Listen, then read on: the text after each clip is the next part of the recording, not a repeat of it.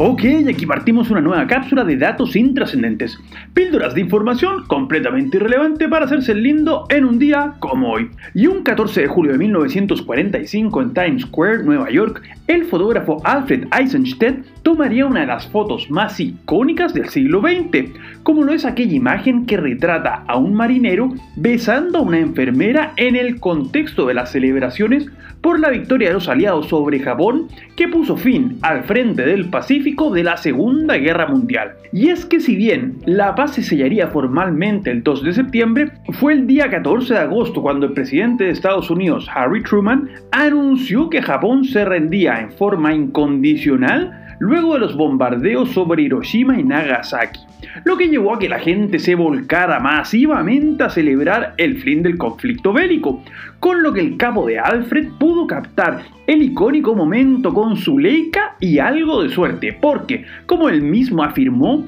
la famosa imagen es una suma de factores que la hacen perfecta, partiendo por el hecho de que la mujer usa un uniforme blanco y el marinero un oscuro, por lo que el contraste es ideal. Pero además, la famosa fotografía es una de cuatro que sacó en ese instante, pero es la única que sirve, ya que, por el equilibrio y el énfasis con las otras personas de la imagen y el ángulo de tiro que permiten reconocer la famosa avenida neoyorquina de inmediato, convierten a la foto en un verdadero ícono que realmente captó un momento mágico y quien pasaría a ser conocido como un verdadero mágico, claro que en el básquetbol, sería el nacido un día como hoy de 1959 en Lansing, Michigan. Nos referimos, claro está, al recontra crack de Irving Magic Johnson, uno de los jugadores más talentosos y carismáticos de todos los tiempos. El único capaz de quitarle algo de atención a Michael Jordan en un equipo como lo fue el Dream Team del 92. Y en definitiva, una verdadera leyenda del deporte que si bien tuvo que poner fin a su carrera en forma anticipada como consecuencia de haber contraído el virus del SIDA en una época en que no se sabía mucho de la enfermedad, al menos durante los años 80 fue el amo y señor de la ciudad de Los Ángeles gracias al showtime que su equipo, los Lakers,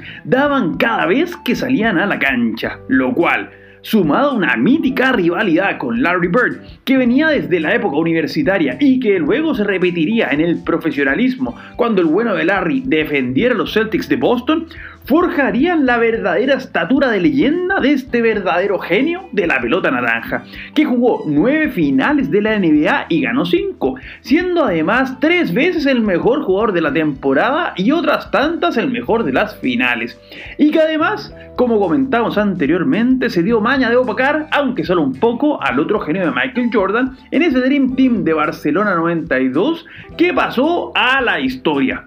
tal y como lo hizo en su Polonia natal el capo de Lech Walesa, premio Nobel de la Paz en 1983 y expresidente de esa nación entre 1990 y 1995, y quien, un 14 de agosto de 1980, comenzaría a tomar relevancia y empezaría a cambiar la historia de su país cuando comienza una huelga en el astillero Lenin de la ciudad de Gdansk en directa oposición contra el régimen comunista que llevaba gobernando en forma dictatorial desde el fin de la Segunda Guerra Mundial, como un gobierno títere de la Unión Soviética. Pues bien, el chorizo de Lech se rebeló contra todas las faltas de libertades propias de los regímenes comunistas y socialistas, y si bien sería detenido y condenado, finalmente esa huelga sería la que daría génesis al movimiento Solidaridad, que sería clave para acabar con el comunismo en dicho país de Europa Oriental y empezar a terminar con la triste historia de un país que de las garras del nazismo pasó a del comunismo,